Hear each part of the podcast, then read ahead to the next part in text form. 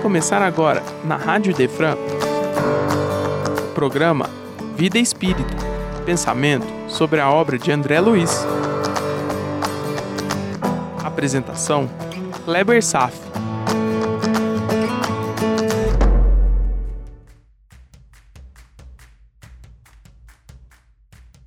Nosso Lar, capítulo 1 Nas Zonas Inferiores, parte 2 Olá, meus irmãos! Iniciamos no encontro anterior a análise do capítulo 1 de Nosso Lar, cujo cenário é umbral. De repente, André Luiz acorda perturbado, numa região desconhecida, pântanos e brumas, após lutar por vários dias entre a vida e a morte no leito de um hospital. Médico famoso foi surpreendido. Ele estava bem preparado para a vida, mas não estava preparado para a morte.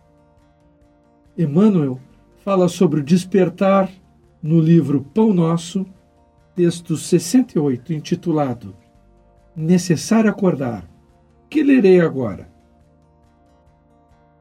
E de início, as palavras de Paulo de Tarso aos Efésios, no capítulo 5, versículo 14. Desperta, ó tu que dormes, levanta-te dentre os mortos e o Cristo te esclarecerá. Vamos às palavras de Emmanuel. Ele inicia assim: Grande número de estranhos ou não aos círculos do cristianismo acusa fortes dificuldades na compreensão e aplicação dos ensinamentos de Jesus. Aliás, eu diria que a maioria de nós. Alguns encontram obscuridades nos textos, outros perseveram nas questiúnculas literárias. Aquela situação onde a pessoa se prende mais à forma do que no conteúdo. Inquietam-se, protestam e rejeitam o pão divino pelo envoltório humano de que necessitou para preservar-se na terra.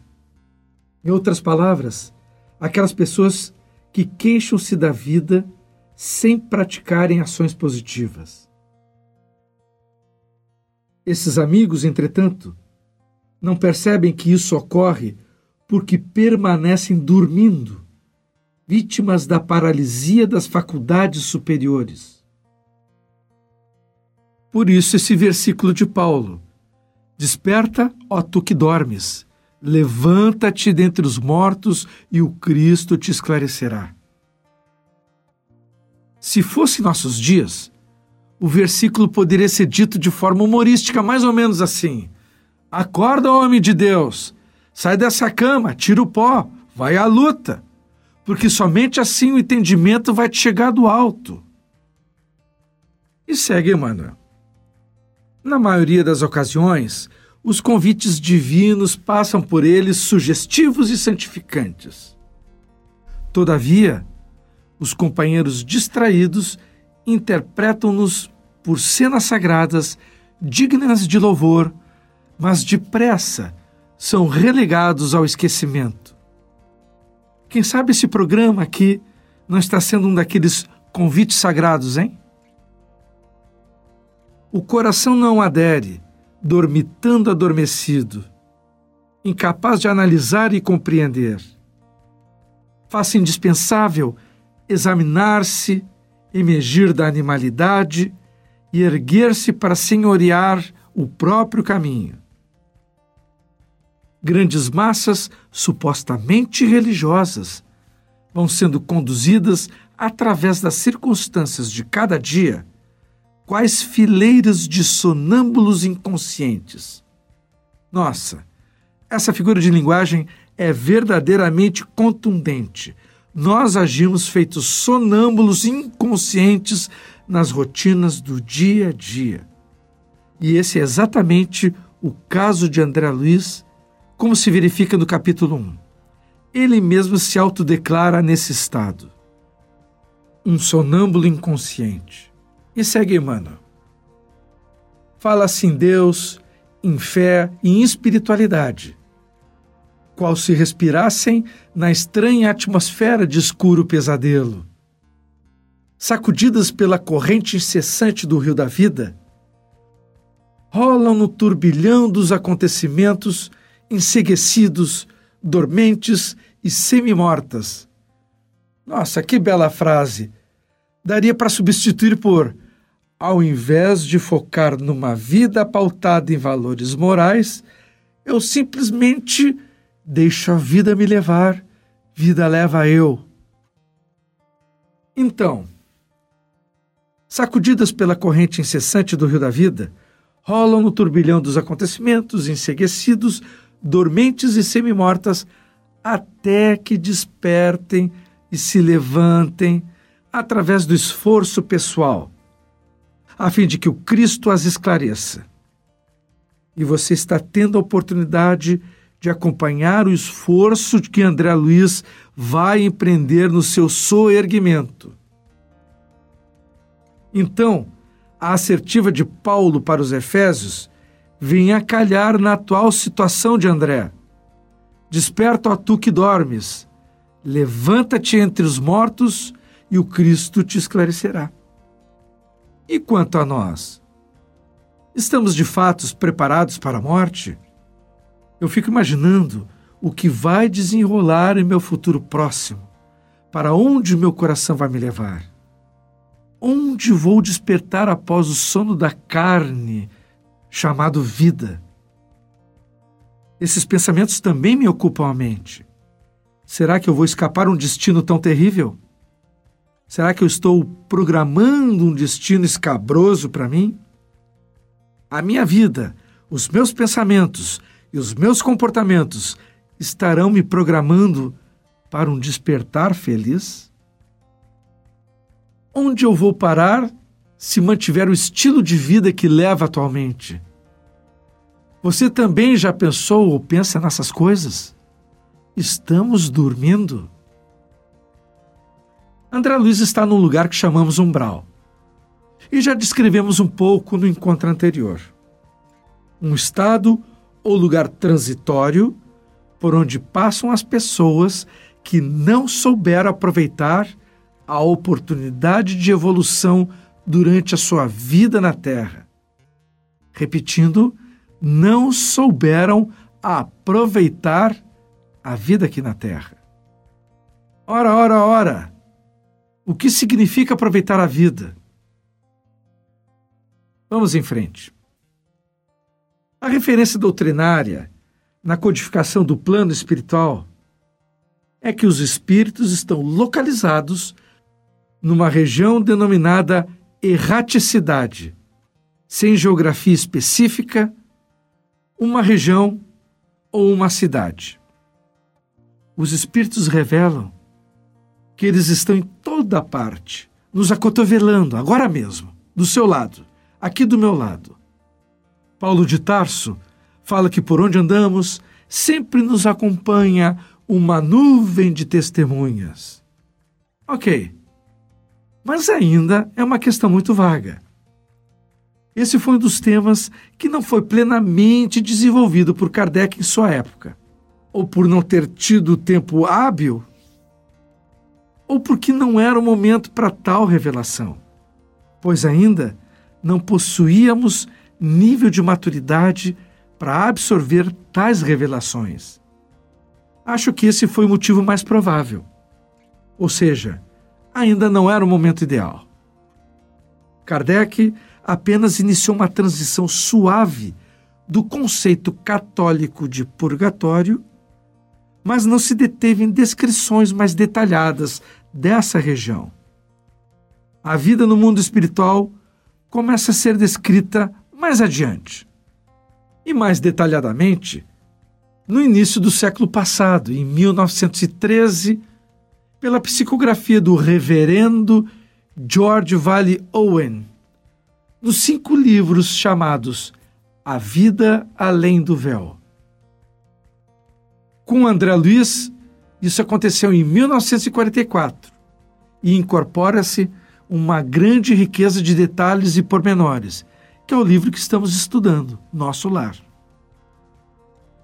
Também quero lembrar outro detalhe que mencionei no encontro anterior, que às vezes pode passar despercebido por muitos estudiosos e simpatizantes da doutrina.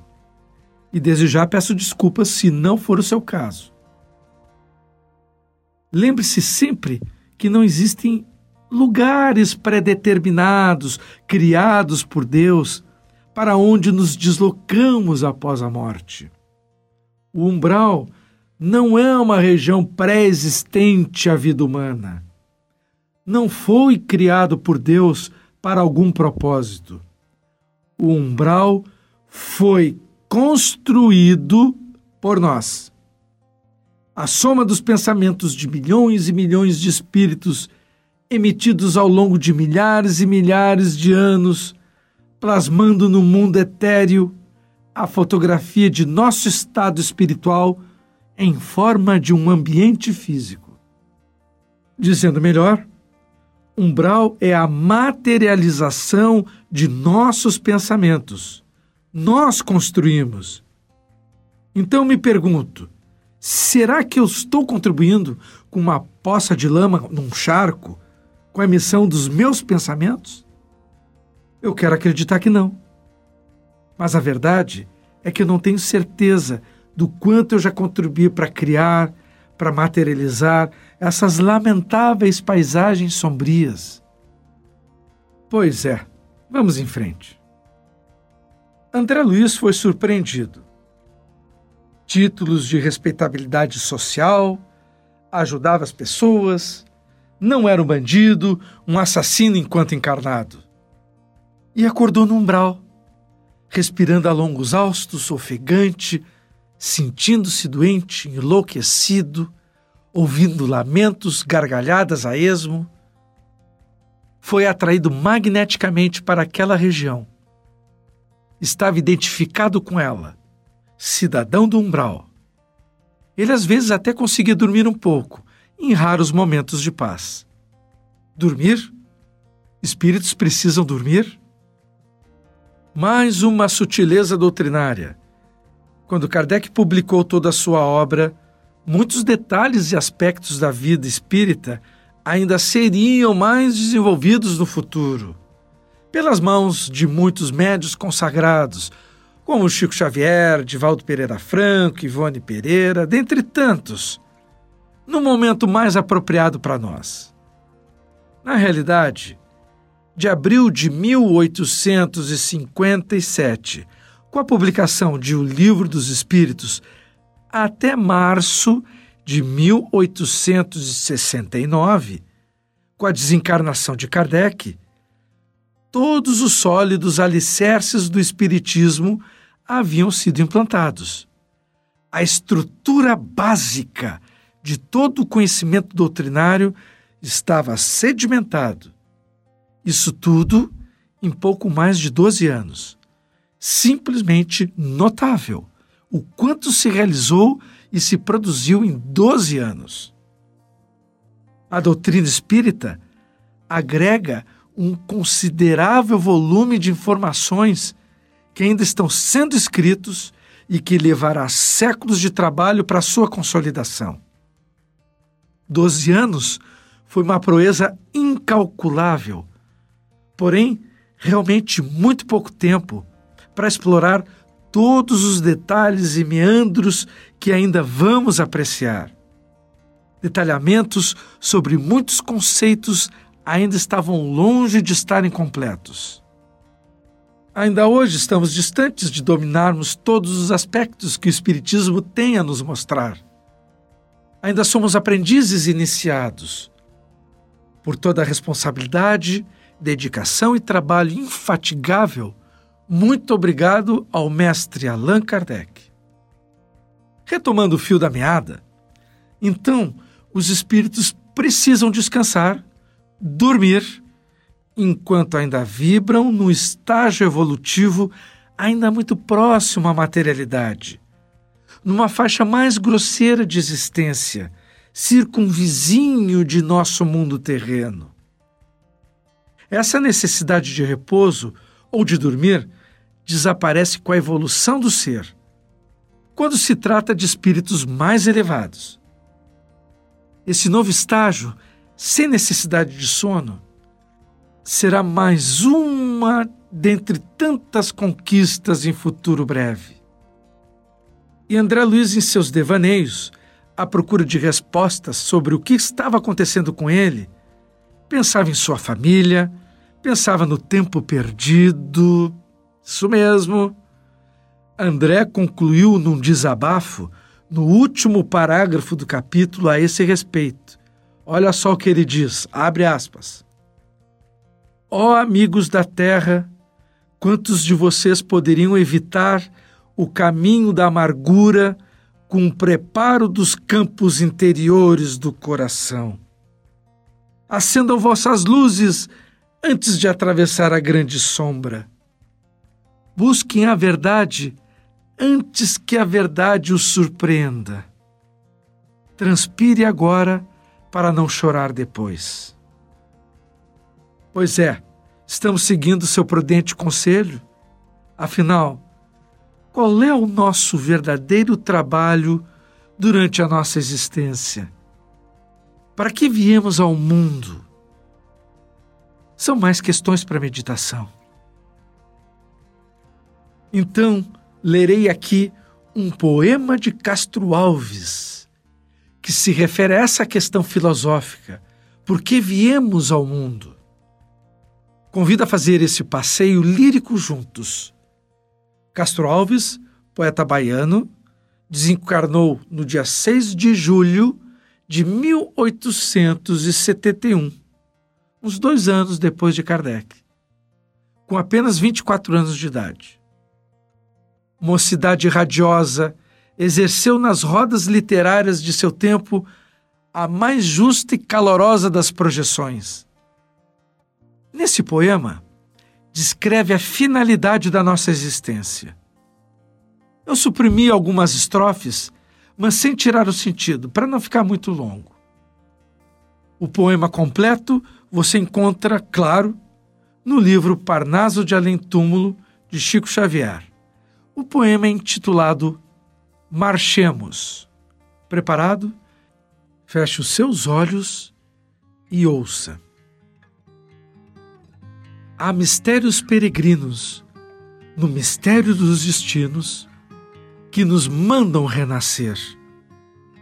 Da luz do Criador nascemos, múltiplas vidas vivemos, para a mesma luz volver buscamos na humanidade as verdades da verdade, sedentos de paz e amor. E em meio dos mortos vivos, somos míseros cativos da iniquidade e da dor. É a luta eterna e bendita em que o espírito se agita na trama da evolução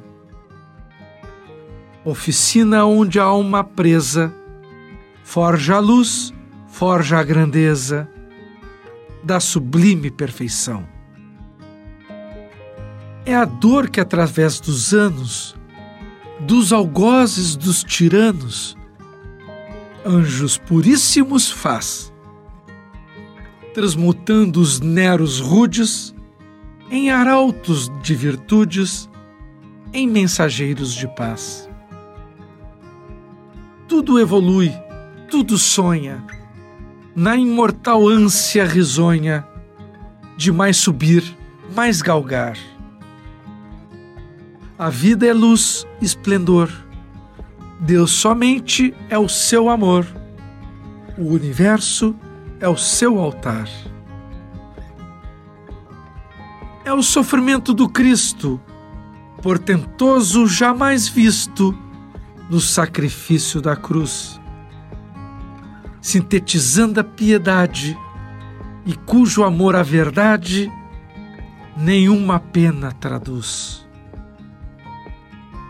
É Sócrates e a cicuta, é César trazendo a luta, tirânico e lutador. É Cellini com a sua arte ou o sabre de Bonaparte, o grande conquistador. É Anchieta dominando, a ensinar catequizando o selvagem infeliz. É a lição da humildade, de extremosa caridade do pobrezinho de Assis. Ó oh, bendito quem ensina, quem luta, quem ilumina, quem o bem e a luz semeia. Nas fainas do evolutir, terá a aventura que anseia nas sendas do progredir. Uma excelsa voz ressoa, no universo inteiro ecoa: Para frente, caminhai! O amor é a luz que se alcança. Tem de fé, tem de esperança. Para o infinito marchai. E por hoje era isso. No próximo encontro, vamos ao capítulo 2. Paz a todos e até breve.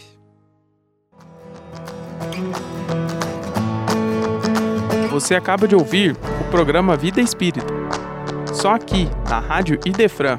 É amor no ar.